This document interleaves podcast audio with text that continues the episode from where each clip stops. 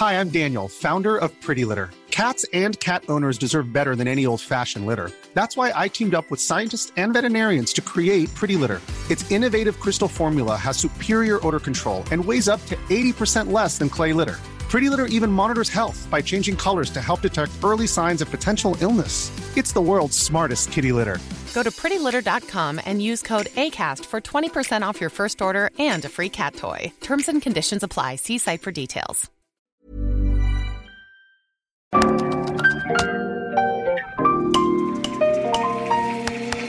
Bienvenidos a Isanaholic, el podcast que amplifica la conversación sobre la cultura de diseño y las industrias creativas a través de sus protagonistas. Soy Jorge Diego Etienne y quiero compartir contigo mi pasión por el diseño con los temas más relevantes en la actualidad y analizando objetos que han hecho historia o están marcando tendencia.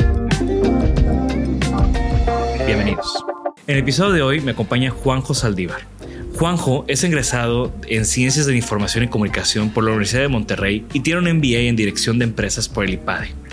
Juanjo es estratega y creativo y ha trabajado en publicidad desde hace más de 15 años en agencias como TWA España, Brands and People y Common Matter. En este recorrido por sus múltiples facetas, Juanjo nos platica cómo todo esto lo ha llevado desde hace algunos años a especializarse en ayudar a empresas a evolucionar a un modelo de capitalismo social. Acompáñenos.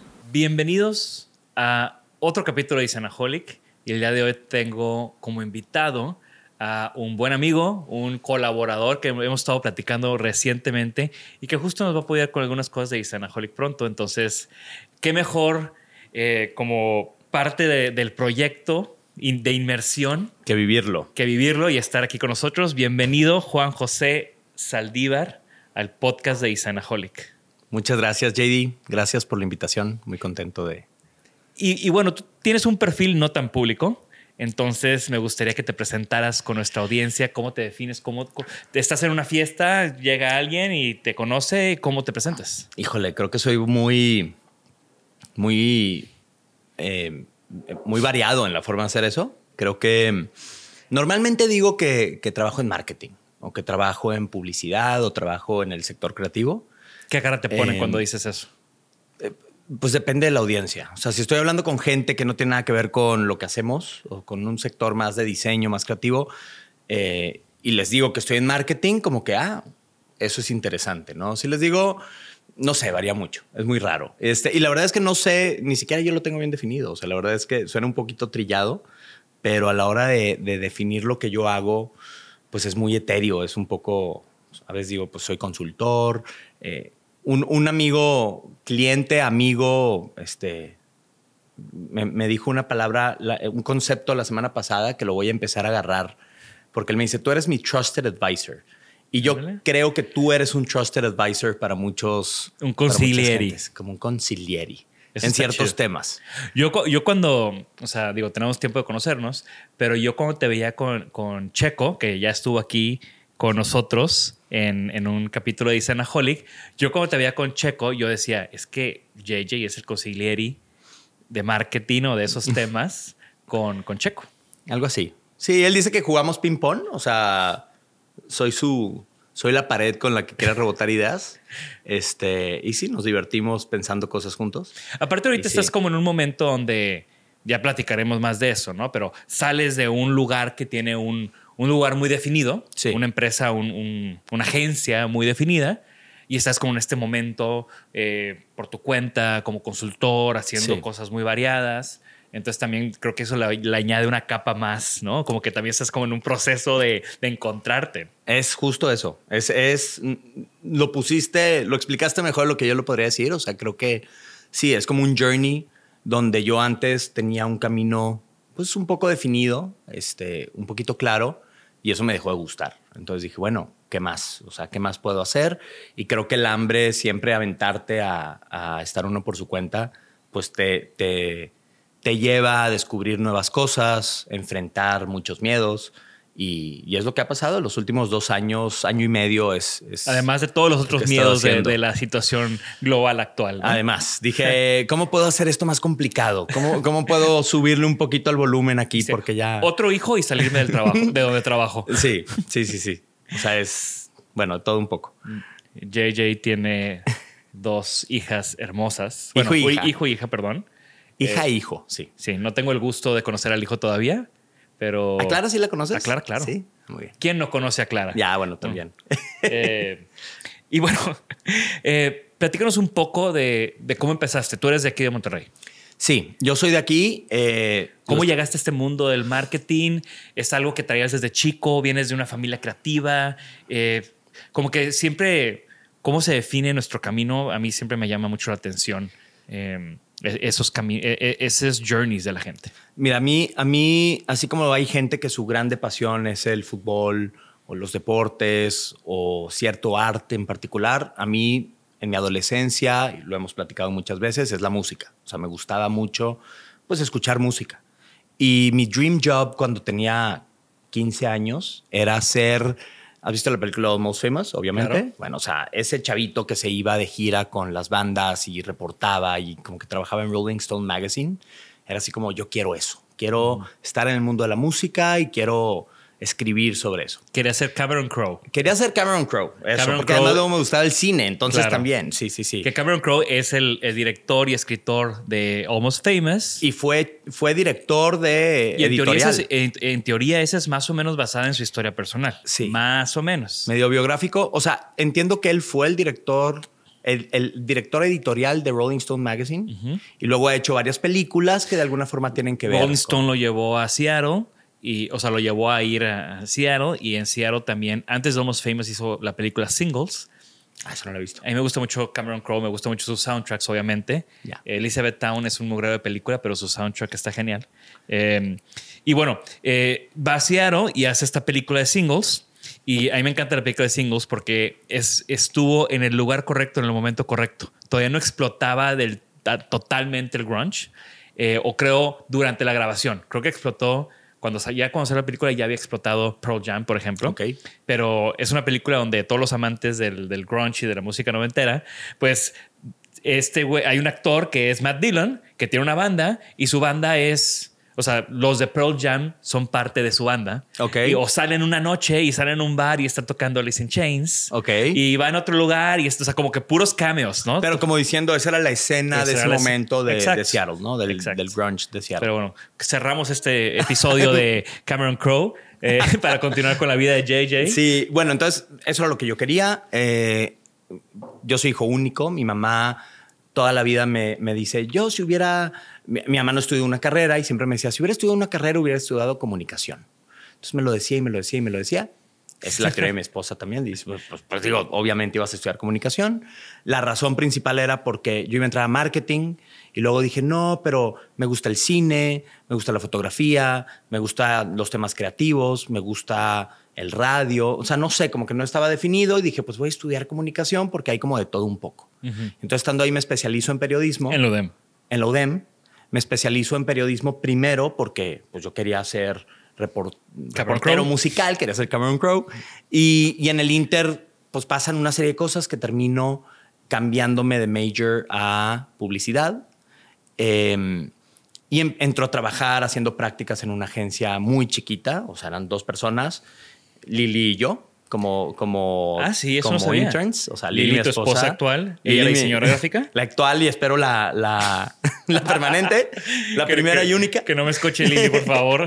Este, sí, eh, no, Lili estudiaba comunicación conmigo, nos conocimos en la Ah, carrera. Ella no es gráfica. Ella no es gráfica. Ah, otra cosa que aprendí hoy. Sí, este, entonces estudiamos juntos. Ahí hicimos prácticas juntos en dos lugares diferentes. En otro lugar hicimos prácticas donde le hacíamos todo el contenido a una empresa, o sea, era una agencia que solo trabajaba con una empresa de, de Signus, o sea, Grupo Signus tenía esta agencia que le hacía toda la comunicación institucional y pues íbamos a las posadas con una cámara a grabar lo que pasaba para el video de la posada, o sea, cosas así. Eh, y luego eh, yo tengo este momento en terminando mi carrera donde me pega mucho el tema de la responsabilidad social. Entonces tomo una clase de responsabilidad social Como buen chico de... como buen chico de exactamente.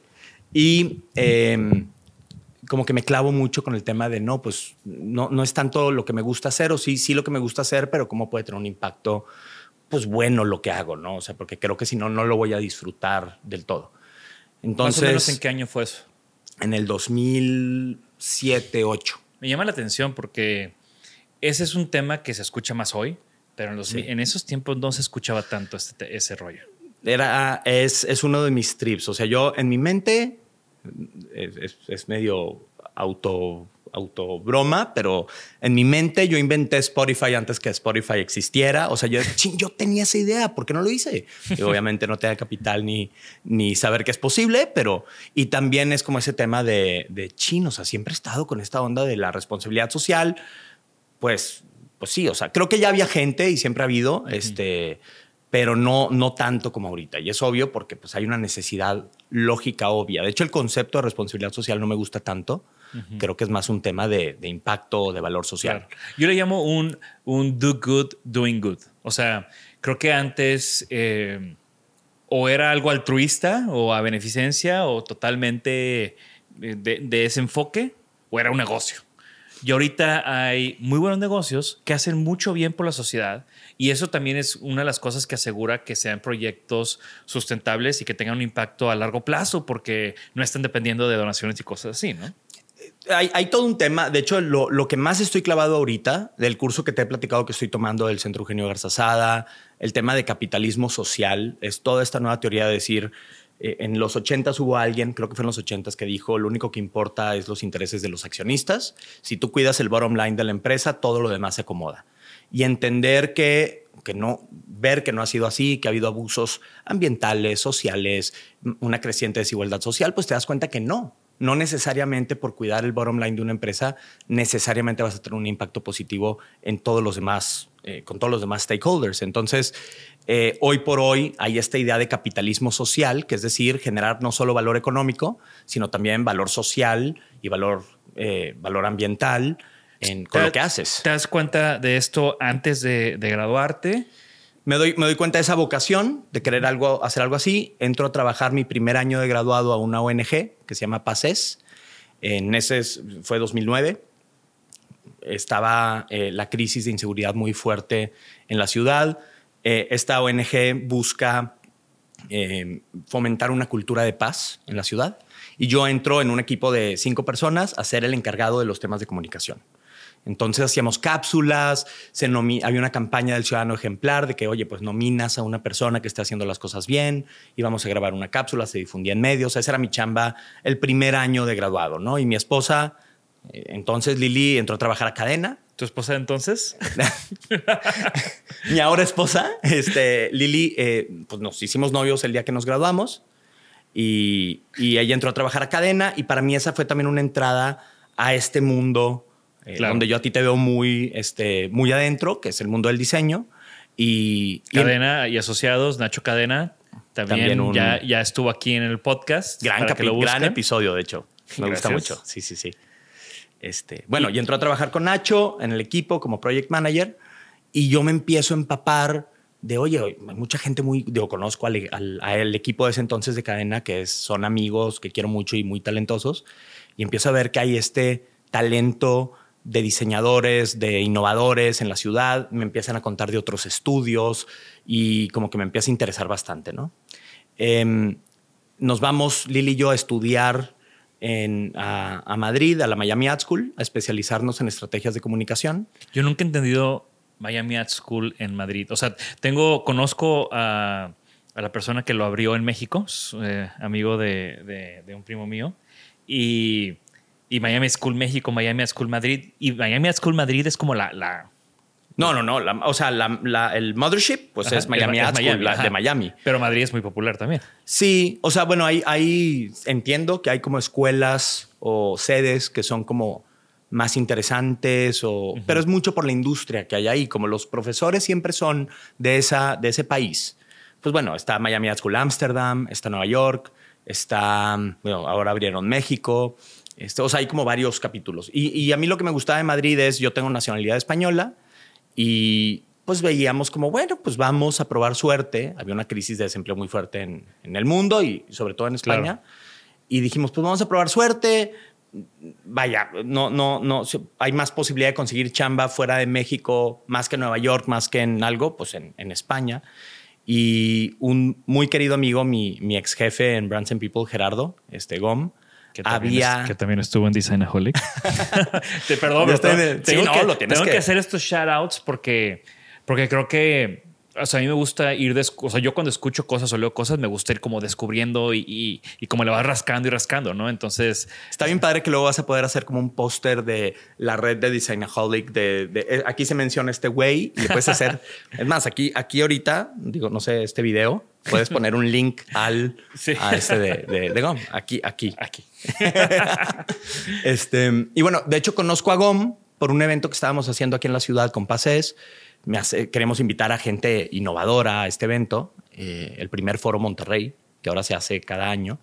Y, llego a invitarlo, muy chido GOM, de que, oye, ¿qué haces? ¿A qué te dedicas? ¿Cómo está? Nos hicimos amigos, empezamos a trabajar con ellos en la, en la ONG, o sea, que no les queremos hacer una propuesta. Le cuento que, le contamos Lili y yo que nos queremos ir a España. Él venía regresando a hacer ese curso en la Miami dice, váyanse ya. O sea, está increíble. Nos recomiendan, nos vamos para allá. Y estando allá el último día de clases, bueno, hice todo un rollo que sería otro capítulo platicártelo, pero hice una estrategia para que me dieran trabajo el que era el director de planificación de TWA. Eh, Otra gran agencia histórica. O sea, para los que no conocen, TBWA, eh, danos el, los, el, los- el top three hits, sí, ¿no? en los 90s, 2000s, los tres grandes conglomerados. Ahorita eso ya se rompió cuando las consultoras empezaron a comprar eh, despachos creativos, eh, que se detona con Accenture comprando Droga 5, que era la agencia más premiada de la última década, independiente, no pertenecía a ningún conglomerado. Compran Droga 5 y David Droga lidera eh, lidera la unificación de empresas creativas de Accenture y se llama ahora Accenture Song. Eh, pero fuera, antes de eso, antes de ese fenómeno donde las consultoras de negocios empiezan a comprar agencias creativas, pues había tres grandes, Publicis, WPP y, eh, y Omnicom. Hay otra que no me acuerdo bien el nombre, pero siempre que digo, no, hay esta japonesa y hay algunas otras. Pero TBWA es más como indie. No, TBWA es la agencia más grande de Grupo Omnicom. Ok. Entonces- Chat Day, ¿dónde entra? Es dentro de Omnicom y es una empresa prima de TBWA. ok. Entonces ahí va una cosa muy interesante. Eh, yo quiero trabajar en TBWA en ese entonces porque para mí mi referencia número uno en publicidad, lo que más me gusta de lo que había visto es la comunicación de Apple.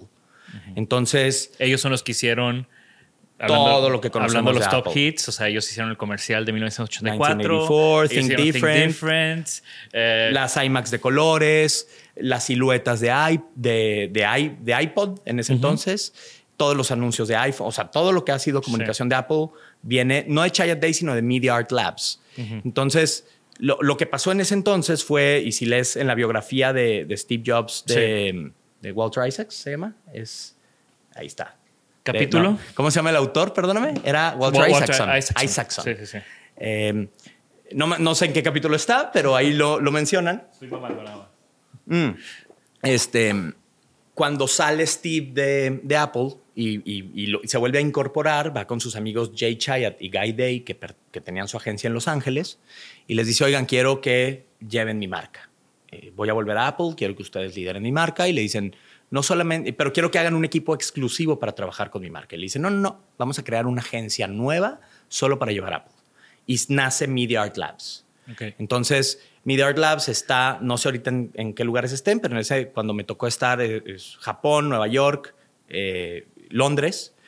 Y, y entonces empieza, luego TBWA llega y compra Chayat Day y con esa compra eh, Media Art Labs, que es Grupo Omnicom. Entonces a mí me dan trabajo en el 2010 como estratega en TBWA en Madrid. Eh, bueno, España, Madrid y Barcelona me tocaba atender en, en las dos plazas y pues trabajar, me tocó estar como estratega para Apple, para el mercado español, PlayStation, algunas cosas que hicimos del corte inglés, Nivea, digo, varias marcas, ¿no? Y entonces estuvimos, bueno, estuve yo trabajando un año y medio como estratega y después me dicen, oye, a mí me gustaba mucho el lado creativo de- del trabajo y me llevaba muy bien con los creativos, pues eran amigos míos. Y en un momento se van un equipo de creativos a otras agencias y me buscan los directores creativos y me dicen, oye, ¿que te gusta esto de, de la creatividad? Sí, sí, sí, sí me gusta. Oye, es que, pues tú hablas muy bien inglés, ¿no? Que, pues sí, No digo Spider-Man. Exactamente.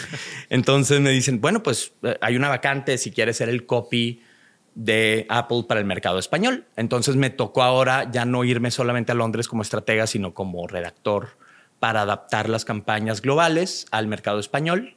Era como el creativo que las adaptaba y luego había un director creativo de Apple que lo aprobaba y lo trabajaba de la mano con él. ¿Qué campaña te tocó o cuál fue así de las que te tocaron la que dijiste, no mames, que trabajé en esto? Pues eh, hubo una campaña de marca que se llama Design by Apple en California, eh, que la voz en, inglés era Ben Affleck. Y, pues había que adaptar esa, esa, es el equivalente a un Think Different, o sea, una campaña institucional eh, donde la firma de Design by Apple en California era la campaña en sí. Entonces, pues me tocó hacerla, o sea, me tocó hacer la versión española. Todos me preguntaban si Javier Bardem eh, tenía que ser la voz en, España. Se hizo una investigación, vimos que podía ser eh, muy politizado. Eh, al final fue Juan Diego Boto, un, actor español. Porque por lo general, cuando se trata de doblar películas, o sea, hay como un estándar donde este es el güey que dobla Ben Affleck siempre. Sí, sí, pero no, no puedes hacer eso necesariamente porque para empezar, tú no estás buscando que la gente diga, ah, es Ben Affleck. Es el güey que dobla Ben Affleck si es que hubiera ese güey. Es, más que nada lo que hoy Ben Affleck representa para Estados Unidos, ¿quién es el que lo podría representar para España? Para mí representa regresar con Jennifer López. hoy. Hoy. Este, en ese entonces no sé qué andaba, en qué andaba. No, había pasado lo de Argo, creo. O sea, Ben Affleck estaba hypeado en ese momento. Eh, bueno, hicimos esa campaña. Pero luego, con esa campaña no me tocó ir a Los Ángeles. Luego hicimos como cinco campañas de iPhone 5, o sea, cinco spots, el de Serena Williams, de las ah, hermanas Williams que están, eh, el de Orchestra, que era uno donde, pues una orquesta, el de Navidad, todas esas campañitas de iPhone me tocó hacerlas, eh, bueno, adaptarlas a hacer la versión de España, eh, y el lanzamiento del iPad 2. y luego me tocó participar en un par de cositas ahí que me hicieron firmar muchas cosas. Este tema sí está un poquito de NDAs y así. Entonces, bueno, unas cosas más hay institucionales. Que, hay, que, pretender que sí lo platicamos y que luego como que dicen Holly lo censuró, ¿no? O sea, como que, como que de repente entra, como que regresamos en un corte rato, en un corte Aquí Lo cortar, mira. bueno, como por ah, ejemplo. Sí, sí, muy interesante eso. Buenísimo. Sí, sí, sí. Para que, Jorge, para, que Jorge, para que Jorge haga magia, el equipo de Sodi. Exacto. Ahí ven cómo le pueden poner musiquita de elevador, así, be right back. Y estás en España, estás en Europa, estás haciendo este rollo de, de Apple. El, Estás con Lilia. ¿Lili qué hacía en ese momento? Lili estaba en una agencia primero que se llamaba The Farm. El contexto es mucha, o sea, tú pasabas por la Plaza del Sol y había un plantón gigante, había una movilización social muy fuerte de descontento contra los bancos, un, no, me acuerdo el porcentaje de desempleo, pero era altísima pues es que después de, esa crisis del, 2000, del 2008, 2008 todo el mundo estaba de cabeza. Sí, de cabeza. Y, y nos tocó vivir eso. Y yo había hecho un amigo haciendo nuestra tesis eh, un señor muy interesante que se llama Santiago Pando, que él fue el que le hizo la campaña a Vicente Fox, la campaña política presidencial. Eh, que luego es otra historia y vale la pena que investiguen ¿Español? ahí. Santiago Pando, no, mexicano, de Guadalajara creo que es. Em, ahorita es una especie de líder espiritual. Eh, como Vicente Fox también. Como Vicente Fox. Con otros medios, uno, uno, más weed, otro más ayahuasca. Con, otros facilitadores. exactamente. Em, y, a Santiago lo entrevistamos con un documental que hicimos como un como proyecto final de la carrera. Y nos hicimos amigos cercanos. Y, cuando estábamos en Madrid, me entero que está él en Madrid visitando con su familia. Nos fuimos a comer. Y me acuerdo que le dije, Santiago, es que me vendí. O sea, ahora estoy en, estoy en TVWA. Él había estado en el mundo de la publicidad, había sido director creativo, el director creativo más joven que había tenido Gilby, no sé si en el mundo o en México, una cosa así. Y y luego se salió de todo eso. Y me dice, no, Juanjo, te tienes que meter a la panza de la bestia para destruirla desde adentro. Ah, cabrón. y, en ese entonces me entró esta idea como, claro, yo soy un infiltrado en este mundo del comercio y la publicidad y la generación de necesidades banales. Yo voy a ser un infiltrado porque no hay mejor eh, capacidad de transformación que los recursos que tiene una empresa. Entonces, siempre lo que he hecho en mi carrera, pues intento, hasta donde puedo, de convencer a mi cliente o al director de marketing de que haya algo que vaya llevando, que enderece un poco. Ahora hay un concepto, el otro día escuché esa frase de ponerle lipstick al marrano, que es decir, hacer cosas muy malas, pero pues tratar de hacer whitewashing. Pues no, ¿verdad? Es, es, más bien tratar de desde el fondo hacer la transformación. No me puedo quitar la imagen de un marrano con lipstick. Claro. Gracias, Juanjo. Ese nuevo, no pienses en un elefante rosa, ¿no? Sí. eh, y, y, bueno, estuve ahí tres años en TWA. Eh, me regreso para acá, eh, hablé con Gerardo eh, con GOM y Emanuel, los, los, los, dueños entonces de menos 101, que es Brands and People. Ah, bueno, Lili había estado en The Farm, luego estuvo en Draft FCB, que es otra agencia eh, muy grande, haciendo también como estratega. Y llegó un momento en el que dijimos, oye, pues está muy padre esto, nos encantaba nuestra vida ya, pero pues extrañamos un poquito Monterrey y también creemos que hay que dar un paso más de crecimiento y pues aquí no va a pasar. O sea, aquí la fila está muy larga, la situación no se ve como muy prometedora en el futuro próximo, vámonos a Monterrey. Nos regresamos, yo hablo con Gerardo, me dice, vente, güey, estamos creciendo un chorro, le estamos dando más a la parte, o sea, estamos como empezando a hacer un poquito menos diseño, más publi, eh, viendo cómo, le, cómo se acomodan. Estamos empezando a trabajar con PNG. Necesitamos, y ellos se habían afiliado a TWA, entonces ahora ellos podían hacer pues las metodologías, usar las metodologías que yo ya sabía hacer por haber sido estratega ya. Entonces me vengo como director creativo a, Brands, bueno, lo que, lo que entonces era menos uno, y estuve siete años y medio feliz trabajando con ellos. Te tocó este boom, este cambio de nombre, este cambio de lugar. Todo, sí. Sí, fue 2017. Yo estuve de 2013 a 2020. Em, me tocó toda la transformación de la empresa. Eh, la verdad es que tengo, siempre digo, he tenido tres jefes en mi vida este, y con los tres tengo, bueno, cuatro porque son Gerardo y Manuel. Y con los cuatro tengo una relación increíble. O sea, amigos personales, este, con mucha confianza. Y, pues sí, tuve la suerte de estar con ellos trabajando siete años en, Brands. Que aparte, pues, estoy seguro que es una, fue una gran escuela. Sí, increíble. O sea, haber aterrizado en México, ah, eh, haber aterrizado en México y un poquito, eh, al principio creo que yo regresé un poquito sangrón o me da como shame así. Sí, o sea, como que con una actitud, a lo mejor no la mejor, pero me acuerdo que mi mamá decía, es que tú ya te crees Hernán Cortés, o sea, te fuiste tres años allá y regresas y ya, ya crees que aquí todo está mal, ¿no? Y, y pues sí, o sea, tenían razón.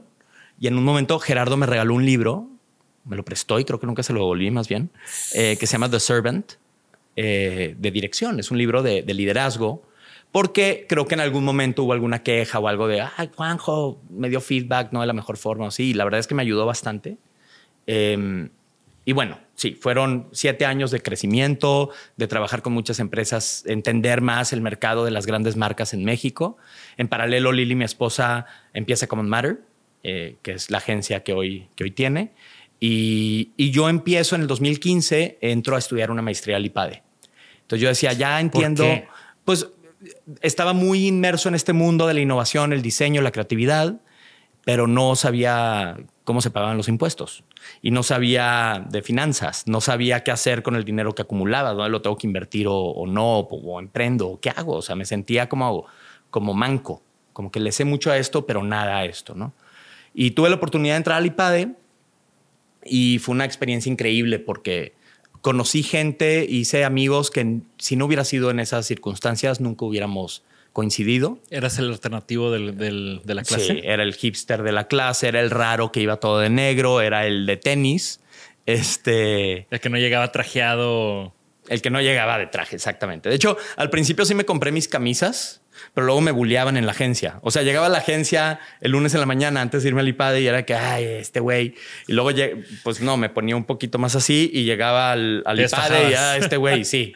Entonces, bueno, fui encontrando mi identidad ahí en punto medio. Eh, pero el IPADE lo que me ayudó mucho es a, a entender que los problemas que yo tenía dentro de la agencia como director creativo, que mi cliente me planteaba era el, el 5% de los problemas que mi, que mi, que mi cliente tenía. Y, la empresa pues tiene una serie de problemas mucho más amplios, donde había otras áreas de injerencia donde incluso les podía ayudar. Entonces, aplicar ciertos procesos o ciertas eh, pues, formas de pensar a, este, a, esos problemas, pues, pues, tenía sentido. ¿no? Y, bueno, ahora que lo platicas así me hace mucho sentido, porque luego creo que los creativos pecamos de, de poner lo creativo sobre todas las cosas. Y cuando un cliente no quiere no, no, no, está de acuerdo con un presupuesto o, rechaza un proyecto o todos esos temas, siempre como que le mentamos la madre, ¿no? De que ah, no entienden, ¿no? Sí. Y creo que, que, es mucho al revés, de que no entendemos que Exacto. Hay, muchas más cosas pasando. Exactamente. Y que no es nada más eh, el, el, que la creatividad sin estrategia y no me refiero nada más a estrategia de por qué es esta pieza o esta pieza, sino pensando en un presupuesto, pensando en una ejecución, pensando en que pueda ser realidad, pues es una ocurrencia. O sea, realmente no, no, no, no tiene ese valor o ese impacto que pudiera llegar a tener. Y entonces, eh, como amigo, empiezo a juntarme con compañeros de la maestría que eran directores de empresas a, hoy unas chéves y ¿tú qué harías en esta situación? ¿Qué me recomiendas con esto? Oye, la frase que más me decían es, oye, es que creo que tengo que estar más en Facebook. ¿Tú qué piensas? pues no sé, o sea, ¿qué te dedicas? Y esto, y digo, estamos hablando del 2015, 2016. Y entonces eh, empiezo a darle consejo a amigos eh, y, me empiezo a dar cuenta que me gustaba esta parte de, pues, de pelotear con personas del mundo de los negocios. creative Consiglieri. Creative Consiglieri. Ahí empiezo a actuar como un trusted advisor, eh, sin saberlo. Y, bueno, en 2020 con la pandemia, eh, después de todos estos años en Brands, eh, en, el 2019 nace Clara, mi hija, en, el 2020 eh, estábamos esperando a Lorenzo. Y pues encerrados, yo de pronto me doy cuenta que estoy en, en, juntas, en home office, cambiando pañales y me empiezo a sentir un poquito culpable de no poder estar más involucrado en el tiempo que la agencia pues, me demanda porque pues, tengo un, un rol que cumplir y, y sí empiezo a sentir como este pesar de, oye, pues, pues qué onda, ¿no? O sea, no. También me pasó que, eh, como que entre que nació Clara en agosto del 2019 y el inicio de la pandemia, digamos en marzo del 2020, pues al principio sí hubo unos días que, que, yo me los tomé y estuve en la casa, pero después me iba a trabajar y a veces iba a comer, a veces no, y a veces llegaba en la noche a bañarla y, y, a dormir. Entonces, como que decía, wow, o sea, no, no, no estoy con mi hija en todo el día. Y, me empezó a pesar y luego cuando viene la pandemia digo, qué fregón, o sea, ahorita puedo estar con mi bebé. Em, y entonces, pues como que empiezo a pensar en, bueno, pues mi esposa tiene su agencia, le está yendo bien. Eh, había un proyecto muy interesante eh, que luego me surgió ahí de la Ciudad de México, también como, como una especie de paracaídas para yo poder emprender y, y hacer cosas. Y había un par de proyectos ahí sobre la mesa, entonces, pues bueno, ya terminé mi ciclo en Brands y, empecé yo por mi cuenta. Lo cual fue muy afortunado porque en el Inter eh, eh, tuvo un tema Lili con el embarazo, se volvió un embarazo de alto riesgo, entonces ella se tiene que hacer un lado y pues yo tuve la oportunidad de entrar un poquito más involucrado en Common, eh, pues apoyándola y, y, bueno, eso se dio gracias a que yo estaba con un, con una mayor libertad, ¿no? Con todos esos aprendizajes, todas esas experiencias y todo este como encontrar tu manera y tu camino, ¿podrías decir que ya tienes una manera de, hacer lo que haces? Pues, eh, o sea, ¿cómo haces lo que haces? ¿Cómo haces este tema de Trusted Advisor? ¿Cómo, ¿Cuál es tu approach? Pues ah. mira, yo, yo sí soy, em, digamos que, yo a veces peco de, dar cambio de más. Eh, o sea, yo hablo mucho y, cuento hasta lo que demás, ¿no? Este, tengo que, tengo que, platicarles que, de nuevo, eh, eh, Juanjo es nuestro. Como que estoy acostumbrado a decirte JJ, no sé por qué. No sé. JJ en JD. ¿Alguien, más te dice así? Sí, sí, sí, varios. Américo me dice JJ también bastante.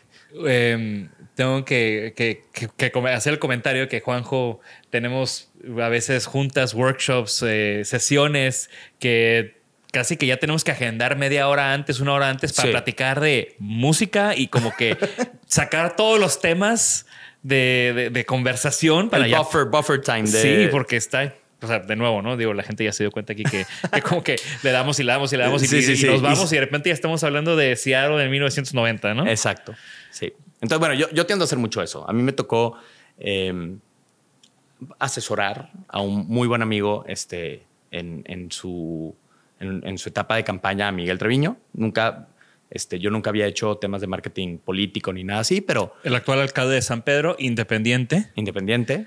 Lo, él lo había conocido en mis tiempos en Pases y, y, alguna vez le dije a Lili, yo no quiero hacer marketing político porque creo que hay mucho, mucha decepción en ese sector, no, no me encanta. Por más de que tienes este, este referencia, este amigo que hizo lo de Fox. Ah, claro, porque además Santiago, si lo buscan, ahí vas a ver su historia y, los problemas que tuvo a raíz de eso. Entonces, eh, sí, sí, sí, era una, una, razón más de por qué no. Digo, si lo quieres ver así, ¿no? Es, como le fue a él en, en el baile. Pero, y yo siempre decía, yo no quiero hacer marketing político, a no ser que sea una persona tipo tipo Miguel Treviño, que en ese entonces Lo Miguel manifestaste. Sí, que Miguel además era, era el director del Consejo Cívico, o sea, él no tenía nada que ver con política, estaba más en el sector social, pero lo veía como alguien interesante, preparado. Pues un día me habla Miguel y me dice, oye, a ver, vente, vamos a platicar y me cuenta sus intenciones y, y, pues lo estuve ayudando en algunas cosas. Eh, y él siempre me decía, me, me, regañaba porque me decía, no me regañaba, pero alguna vez me llamó la atención y me decía, Juanjo, das mucho cambio de más lo que tiene que ser y ya, y me ayudaba a, narrow it down, ¿no? Eh, ya no sé por qué te estaba contando que voy cambiado de más. Te, estaba preguntando si, hay, si ya hay como una JJ ah. way. Pues sí, o sea, el, tema de, dar cambio de más o de hablar de más eh, tiene que ver con ser como completamente transparente. Entonces, mi estrategia de venta, de salida, de buscar clientes, de conectarme es siempre a través de conexiones, eh, de siempre como, como ser muy sincero y tenía un tío que decía que el que recibe mucho tiene que tener las manos abiertas. Entonces, trabajo con muchas asociaciones, organizaciones en temas pro bono, porque no solamente por un tema de buen rollo, sino porque estoy, estoy convencido de que ese tipo de cosas siempre te generan más negocio, más conexiones, más, más temas. ¿no? Entonces, esa es la primera, que es como el cómo mi go-to market. Y en el proceso de trabajo he ido aprendiendo, cada proyecto es un, un aprendizaje nuevo. Entonces, siempre trato, y tú lo has visto con lo que hemos estado haciendo con, con, el estudio, tratar de hacer un traje a la medida para mi cliente, donde cada situación es única, es diferente, y entonces, pues eso me da más aprendizajes. Entonces, sí trato de buscar como modelos, desarrollar modelos de trabajo, de pensamiento, pero, pero casi siempre es en este formato de sesiones de de, brainstorm, sesiones estratégicas, de análisis de información. Eh, y luego una parte de trabajo yo por mi cuenta. ¿no? Sí, y, de nuevo, ¿no? hemos, platicado de, mucho de lo que estamos haciendo ahorita y todo ese rollo, pero ¿tú te acuerdas cómo nos conocimos? Por Coco, ¿no? ¿O por Aldo? Yo creo que nos conocimos por Coco, Coco Choa. Eh, gran amigo, compañero del básquet. Muy querido el Coquito. Muy querido. Digo, ahí tenían, eran con Era mi concuño. Fueron concuños por un tiempo. concuños. Eh, pero yo creo que fue hasta el tema de Aldo, Aldo Arillo, gran tipógrafo diseñador, que también estuvo en Brands un tiempo. También estuvo en Designaholic, ¿no? No. ¿Aldo no estaba en Designaholic? Dice que no hace podcast él. Ah, es súper hater de los podcasts, sí es cierto. Sí es cierto. Eh, pero bueno, entonces sabemos que no va a escuchar esto, ¿eh? porque no, no, no quiero los podcasts. Puedes hablar, puedes hablar, mal de Aldo si quieres. Sí, ah, pinche. no, eh, nos ayudaron en Brands con la campaña de Salsa Norte, este proyecto de salsas, empresa familiar de, de mi ahora esposa. Exacto. no, de, mi esposa. No de, tu esposa actual. Exacto. Eh, y yo desde ahí, digo, ya, y le pusimos norte. Y le pusimos norte. Eh, la verdad, yo, o sea, de nuevo, ya nos conocíamos, pero nunca hemos trabajado juntos.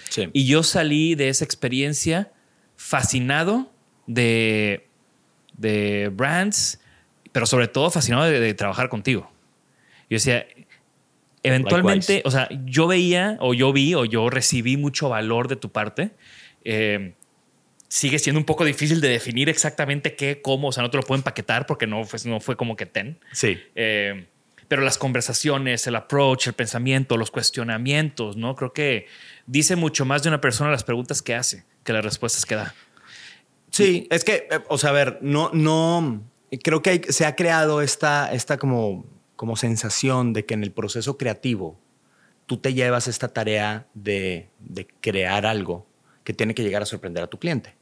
Y es verdad, eso sí es, es cierto, pero cuando dicen descubrir el hilo negro, o sea, cuando te dan, oye, este es uno, este es uno, llévate el uno más uno y tráeme un cuatro, pues no, no, no funciona así.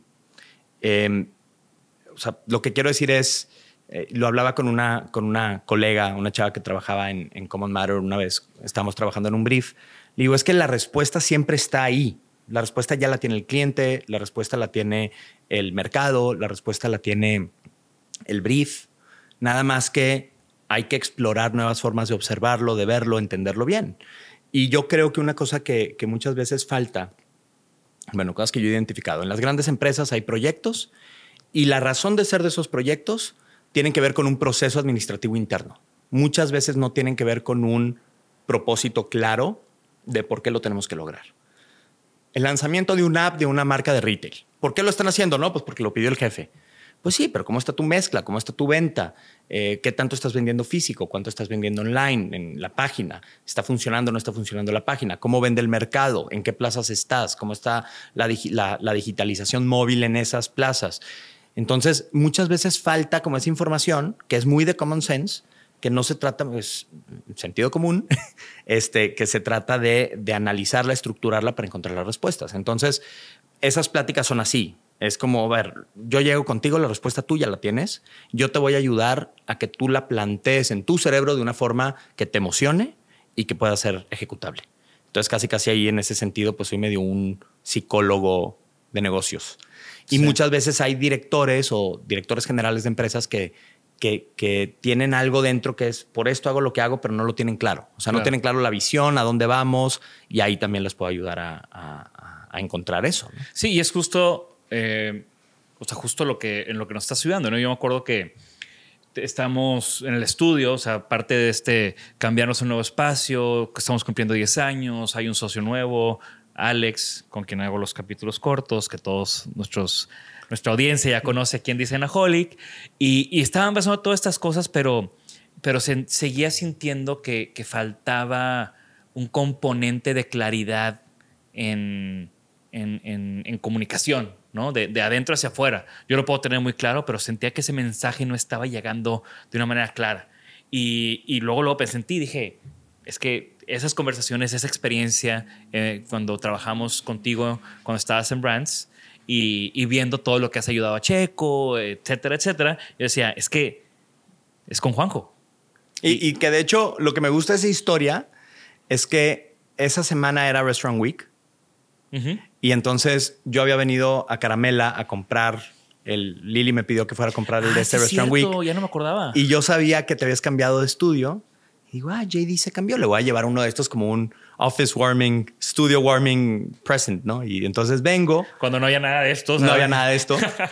que además esta oficina es la segunda vez que hago eso, porque cuando estaban, cuando estaba normal, yo estaba en carrera, siempre venía así como perrito perdido a, oigan, ¿qué onda? ¿Tienen la Vice? Y siempre me atendía, como estaba Lalo, y me decía que, ah, sí, aquí está, porque aquí como que distribuían Vice, pero era el único lugar en Monterrey donde había. Entonces pasaba a ver si había llegado la nueva edición y era en esta misma oficina. Entonces, ahora vengo contigo, te traigo eso y tú me dices, güey, no más, llevo tres semanas pensando en buscarte este, y ahora te presentas aquí, ¿qué onda? Y ya empezamos a platicar. Sí.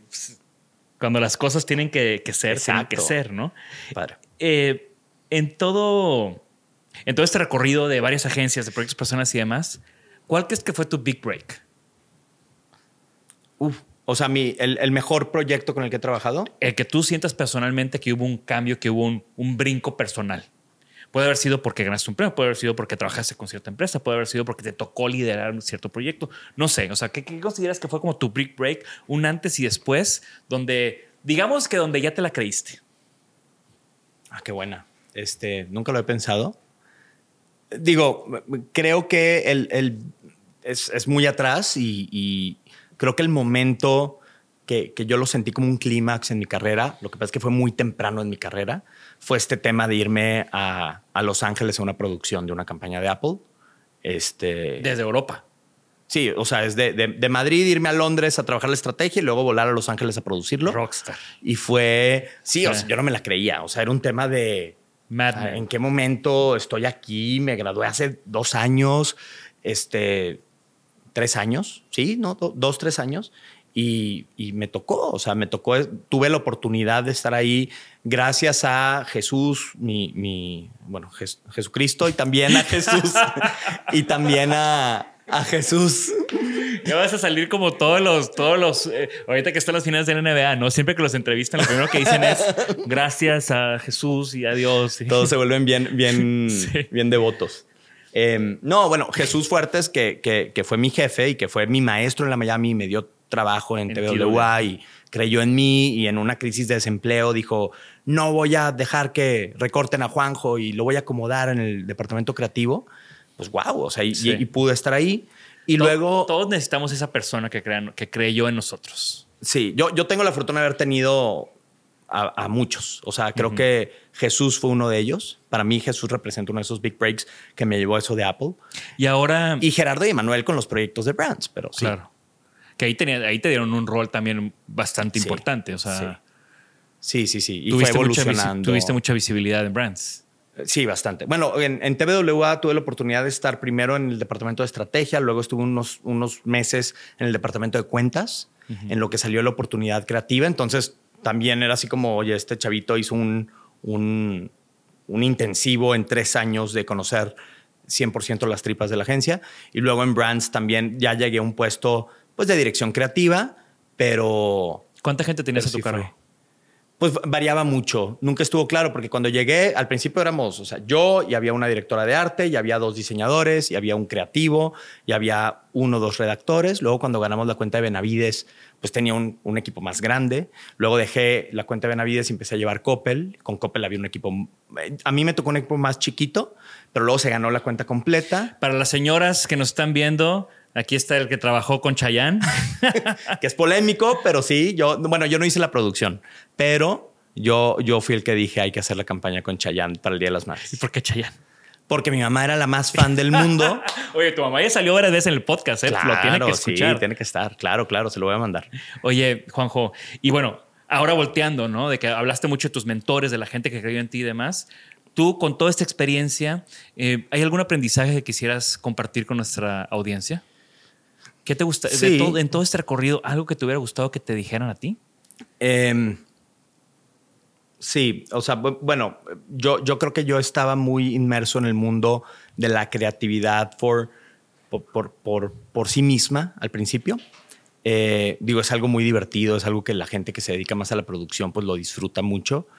Eh, yo creo que al final el entender que eres un problem solver más que un artista, eh, digo, hay perfiles de todo, ¿verdad? Pero, pero el enfocarte a resolver problemas cuando estás en esta industria, llámese publicidad, contenido, creatividad, diseño, eh, te, cambia un chip y te permite aprender mucho más rápido, eh, escuchando. El, y, y el tema del sentido social de las cosas que hacemos. O sea, y es un aprendizaje que he ido reafirmando sobre la marcha. Que no tienes que esperarte a ser el millonario para ser altruista, que puedes hacer un bien desde ahorita. Y, y dónde estás parado, porque a mí, digo, no, no estoy diciendo que yo he tenido un gran impacto. Me gustaría tener la evidencia de decir que sí, creo que no, no la tengo, pero, pero pues tengo la tranquilidad de que siempre que he podido, he tratado de conducir esas lanchitas o esos barcos a, eh, a, a lugares donde creo que van a llegar a, a tener un mejor impacto. Entonces es como un efecto dominó.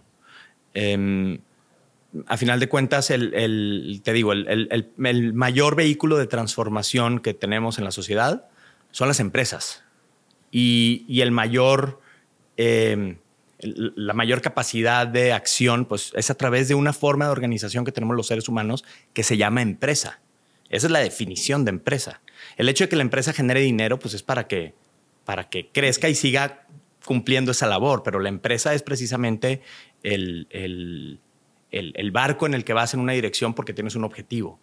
Entonces, eh, el, ayudarle, creo que las marcas, que, es la cara de esa empresa, se han, se han desvirtuado mucho y se han convertido en, en, efect- en representaciones de consumo y necesitamos volverles a dar ese rol que, que- nos inspire a cumplir un propósito más allá. Y- y si todos empezamos a pensar de esa forma, como yo, ah, si todos piensan como yo, no, eh, sí. Ese es mi consejo, que Sí. todos piensen como yo. Ese es el consejo. No, o sea, si, si, si traemos ese chip y lo vemos, pues creo, creo que ya no es nada más ah, la idea que trae Juanjo, sino creo que hay un, es- está clara la tendencia. Y si queremos seguir viviendo en este mundo, creo que es lo que tiene que pasar. Me encanta. Y, y bueno, viendo hacia el futuro y, es- y conociendo que estás en esta etapa nueva, que todavía no, sin una definición tan clara, ¿cuáles son tus sueños? Pues mira, ahorita tengo dos, bueno, tengo un sueño, em, eh, profesionalmente hablando, tengo un sueño en mediano plazo muy interesante. Eh, vaya, con esta forma de trabajar de, de, de Consiglieri, Creative Consigliere. el, el- pues lo que he ido, el músculo que he ido fortaleciendo es diseñar procesos de trabajo a la medida de cada cliente. Entonces, ahorita traigo, o sea, hay un cliente de Common Matter eh, buenísimo, este, que, un cliente que queremos mucho porque hace las cosas muy bien, ellos están en California. Eh, hay otro cliente que está en Connecticut que también es, es un cliente grande, muy interesante, que quieren, están haciendo las cosas muy bien y creo que piensan muy parecido, o nosotros pensamos muy parecido a ellos. Y hay otro, otro amigo conocido que tengo aquí en Monterrey que está empezando una startup, que en los tres casos son empresas cuyo modelo de negocio depende de la creación de marcas. No como una agencia, sino, o sea, una es una empresa de cannabis, otra es una empresa de comida y otra es una empresa de salud.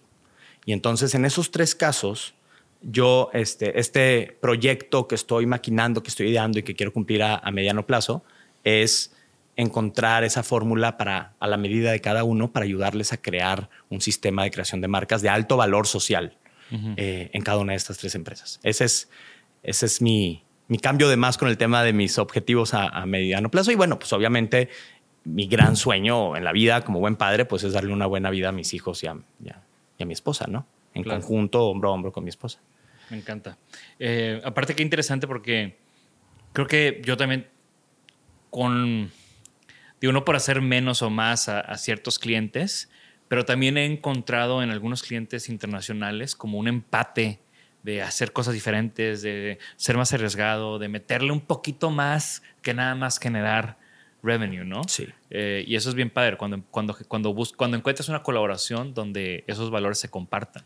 Y lo interesante es que estos dos clientes, bueno, el de Connecticut y el de, y el de California, los dos son, o sea, son mexicanos en Estados Unidos haciendo cosas desde hace ya varios años. este, pero está súper interesante. O sea, está bien padre ver, porque además son súper, los dos proyectos se sostienen de sus raíces mexicanas. O sea, no es un malinchismo de me fui allá y lo hice. No, están llevando lo mejor de México al mundo. eh, y está, está bien padre. Eh, pero sí es cierto que creo que nosotros, eh, suena súper trillado que lo diga, pero creo que sí es verdad que las barreras de crecimiento nos las ponemos nosotros mismos. Y así como hablábamos antes de, de empezar a grabar eh, eh, del tema de los chavitos que hicieron una marca, hicieron un cash out rápido, pues bueno, eso es porque en su ambición, en su, pues ese, ese millón de dólares o esos 200 mil dólares o lo que les hayan pagado por la marca, ese era su límite de lo que podían conseguir. Y, y hay otras, otra, otra gente que dice, no, el que está comprando esa marca, pues su límite es mucho más grande, ¿no? Porque ellos, esa es la inversión, no es el cash out. Y así te vas. Entonces, pues así como se puede pensar en modelos de, de startups o de, o, de, o de modelos financieros, pues también el propósito de, de lo que estás haciendo, hasta dónde quieres llegar y, y, y cómo lo quieres hacer. Me encantaría que, que regresaras pronto y poder expander sobre estos temas. Creo que esto es como una introducción al mundo de, de- de Juanjo. Juanjo Holic. Ya tenemos que empezar a, ya, ya empezamos, ya tenemos que empezar a, a cerrar el capítulo. Ya sabes las preguntas que vienen. Aparte, conociéndote, te preparaste para no agarrarte en curva. Objeto solo, solo vi una, solo vi una a- ayer, este, para medio, pero no llegué a esta parte, entonces. ¿Objeto favorito? Eh, ¿Ves? No, no estoy preparado. Oh. Objeto favorito. eh, eh, ¿o ¿Qué quiero o qué tengo? Favorito. Mira, no, no existe uno como tal, pero hay dos respuestas. Uno que tiene que ver con el pasado y otro que tiene que ver con el futuro. Ok. Eh, últimamente me he clavado mucho. Mi mamá regaló todos mis juguetes de chiquito. En el paso, o sea, no lo hizo de gacha de un día, pero tercera vez que sale mi mamá en el podcast. Este, el, el, eh, boy. ahora que nació Lorenzo, pues obviamente es, oye, mis dinosaurios de Jurassic Park y mis tortugas ninja y estas cosas. Y pues ya no están. O sea, no he encontrado una que otra cosa. Y, y me puse a ver en Instagram así como empresas que venden juguetes de nostalgia de los noventas. Entonces, la semana pasada me llegó un ad con la torre de control de Jurassic Park de la primera película. Eh, y yo la tenía. Y entonces era así como que, wow, tener esa madre, pero para heredársela a mi hijo es así como el T-Rex que me trajo Santo Claus, que ahorita no sé cuánto cuesta en internet, pero ese es del pasado. Y del futuro, estoy hablando de cosas muy utilitarias, ni una escultura, ni un tema más. Pero me estoy clavando mucho eh, con el mundo del vinil. O sea, digo, toda la vida he coleccionado discos. Mi, mi papá también tiene una colección, tiene una colección, pero ya se la quité. Eh, Bravo, hasta que sale tu papá va a decir. ya sé, va a decir, este güey. Eh, no, de hecho, de mi papá saco el gusto este por, por la música, bueno, el amor por los Beatles.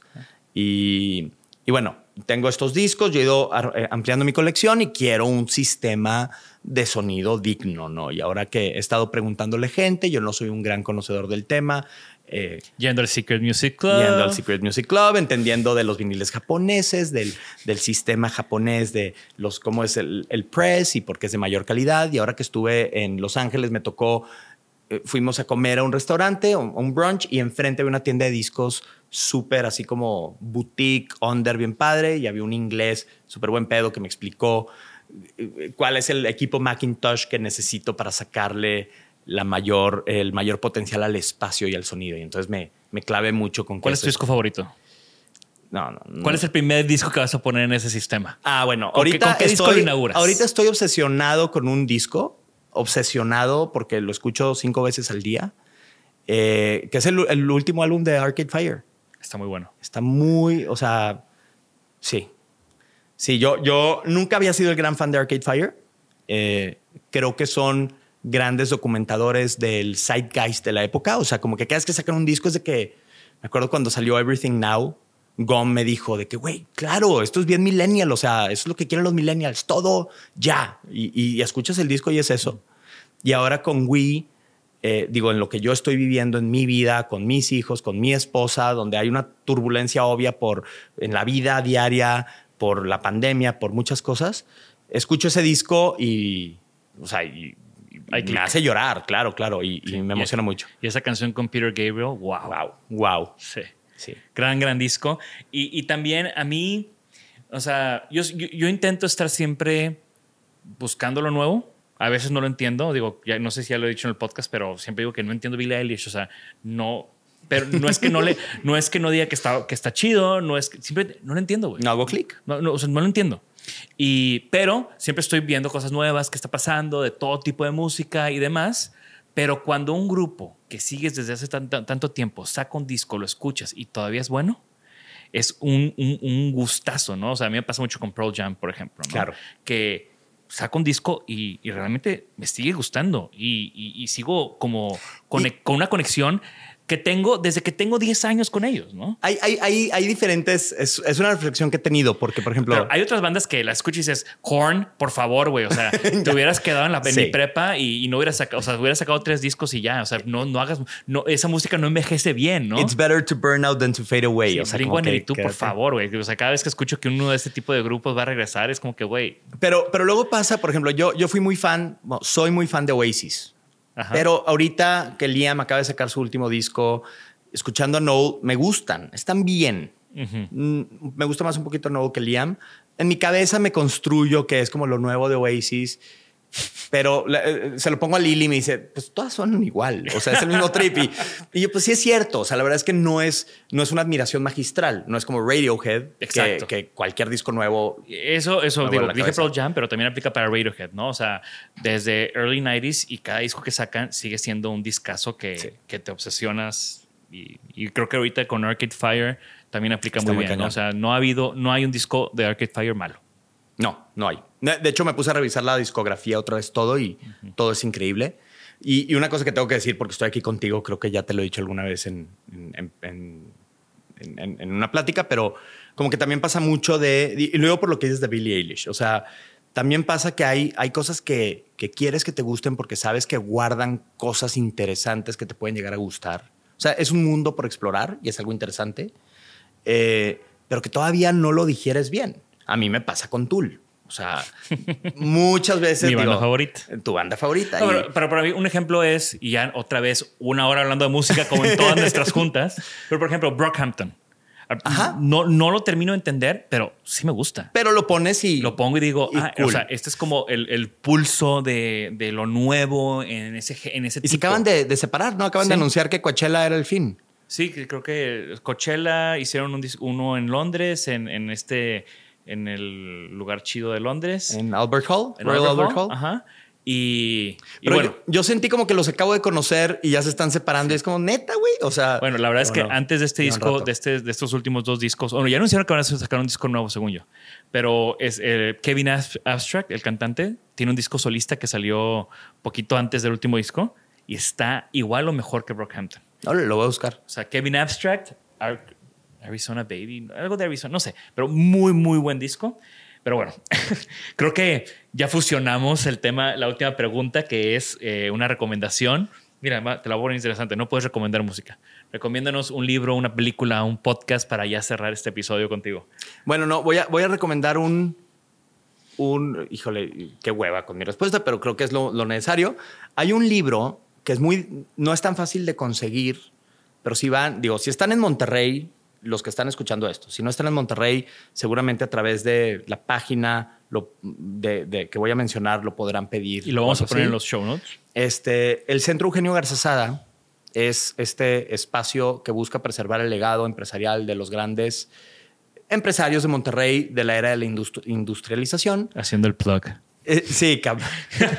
no, y, y- y el tema es que, digo, te hablé de este libro. De hecho, Sí. no sé si te di uno. No, pero Porque les, les pedí varios para, para repartir. Te voy a traer uno.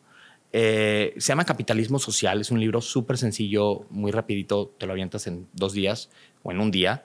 Eh, que narra, digo, está muy Monterrey-centric, porque sé que hay mucha gente en toda la República y fuera que escucha este podcast. Y sí puede ser un poquito como que qué hueva ya, regios, get over yourselves. Pero bueno, pues estamos aquí. Eh, que narra la historia de diferentes generaciones de empresarios en el país y cómo han tomado decisiones en función del contexto. Y obviamente te deja con esta incógnita de, bueno, ¿cuál es la nueva generación que se necesita? Claro. Eh, y está súper interesante. Se siente ese gap. Sí. Me Sí, encanta. se llama Capitalismo Social. Ajá. Es del Centro Eugenio Garzazada. Lo escribió el historiador del Centro Eugenio Garzazada, César, se me fue el apellido, eh, pero, pero lo recomiendo mucho.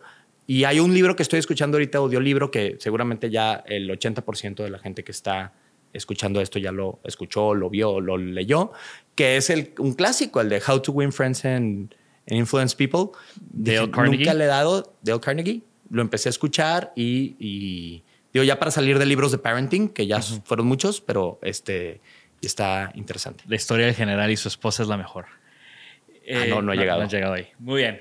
Pues bueno, gracias Juanjo. Gran conversación. Estoy seguro que regresarás pronto porque tú y yo siempre tenemos muchos temas de qué platicar.